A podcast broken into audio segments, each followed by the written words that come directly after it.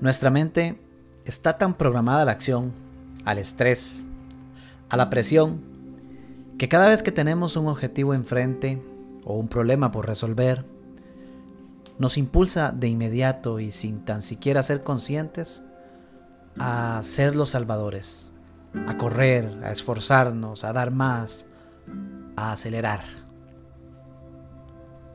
¿Quién no ha escuchado frases como hay que trabajar duro para tener resultados?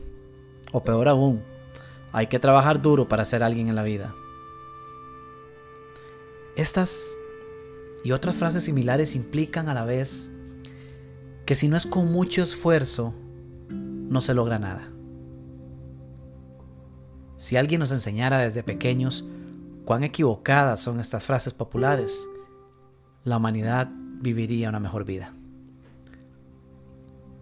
Esta mañana decidí comenzar un nuevo programa de entrenamiento de atletismo para recuperar el ritmo que llegué a tener tiempo atrás corriendo 10 kilómetros y de ahí retomar un objetivo rezagado de llegar a correr media maratón.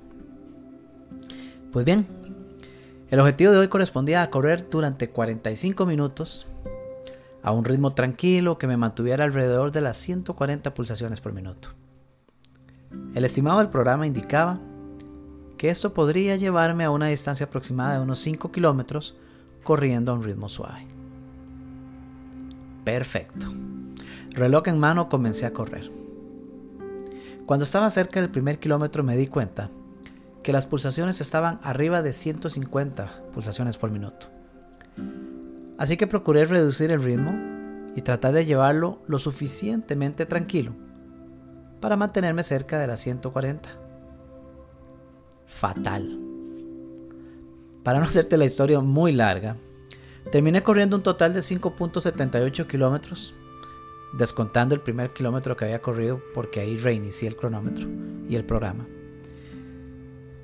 Y estos kilómetros los recorrí durante los 45 minutos esperados, pero con una frecuencia cardíaca promedio de 158 pulsaciones por minuto. Incluso con un pico máximo de 177 pulsaciones por minuto. Muy por encima de, el ritmo básico promedio con el que se esperaba que corriera. ¿Por qué te cuento todo este tecnicismo? Porque lo que deseo resaltar es lo difícil que fue para mí el lograr ir a un ritmo tan lento que me llevara a las 140 pulsaciones.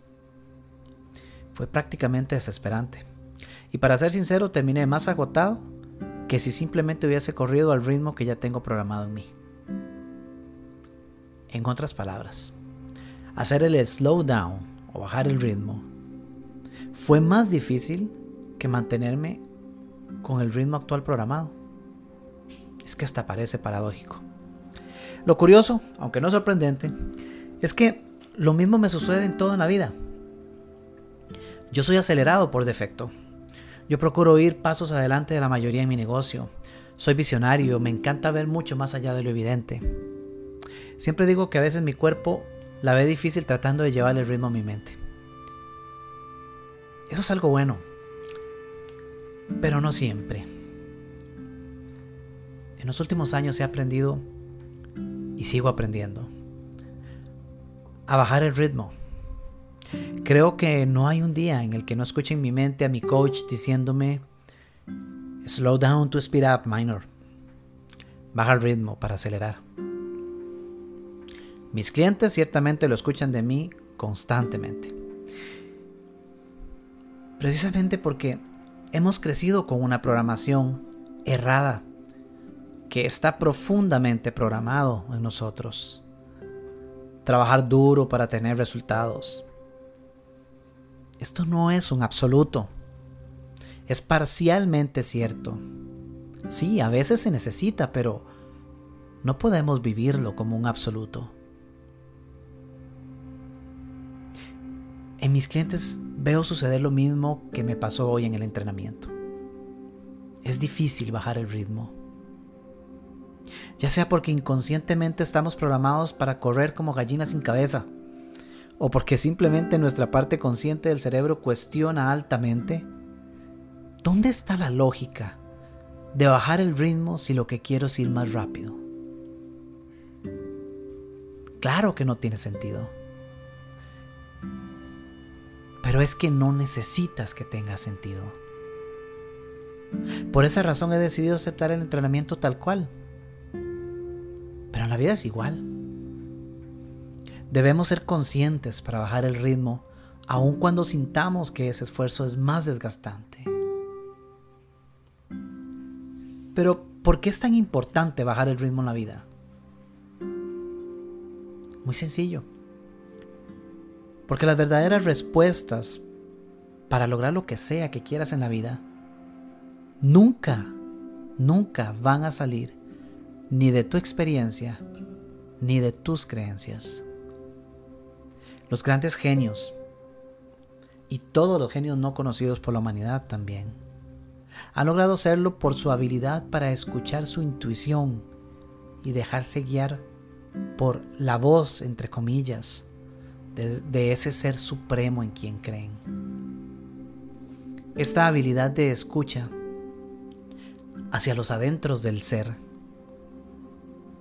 no se logra cuando estamos en medio del escándalo de nuestros pensamientos. Para ello, la mejor herramienta que tenemos es aprender a bajar el ritmo para acelerar.